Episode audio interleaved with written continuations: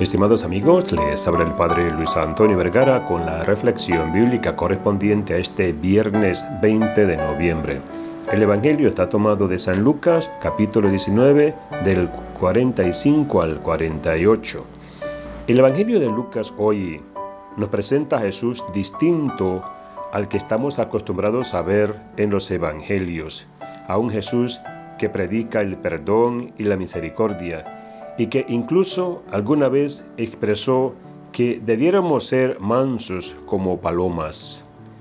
Hoy se presenta Jesús, diría yo, un poco temperamental, que grita irritado, expulsando a los vendedores del templo que lo habían convertido en una cueva de ladrones, lo cual molestó mucho a las autoridades y sacerdotes de aquel tiempo, a tal punto que buscaban la forma de acabar con él y de matarlo. Frente a esta reacción de Jesús, me surgía esta pregunta. Hoy en día, pensando en nuestra iglesia y en nuestras comunidades, ¿existirían motivos por los cuales Jesús se mostraría de esta manera? Y la respuesta es seguramente que sí. Muchas serían las causas por las cuales Jesús reaccionaría de esta manera.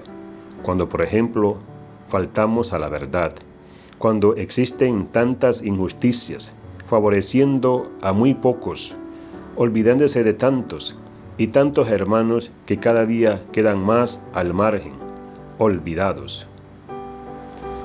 Quizás también Jesús reaccionaría así frente a nuestra falta de compromiso con la paz sin ir más lejos, por las divisiones, las peleas que muchas veces se generan en nuestras pequeñas comunidades a raíz de incomprensiones, intolerancias y por tantas faltas de amor.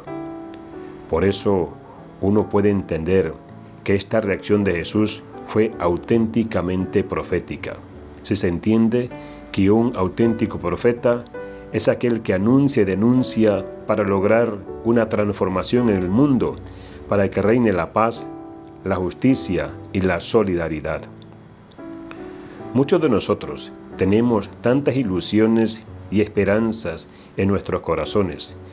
Como discípulos de Cristo, también debemos colaborar con la buena noticia que Jesús dio durante toda su vida. Debemos hacer realidad nuestros sueños y proyectos para que nuestra iglesia, fundada por el mismo Jesús, sea lugar de encuentro con Dios, para que refleje su misma esencia, una iglesia solidaria, fraterna y misionera, donde todos, sin excepción, podemos encontrarnos con ese Dios vivo. Por eso es importante como hoy nos dice el Evangelio, estar atentos a las palabras de Jesús y estar pendientes de ellas seguramente nos darán la luz necesaria para caminar siempre en la verdad. Y el mismo Jesús abrirá caminos nuevos donde en este momento quizás no existan. Que Dios les bendiga a todos.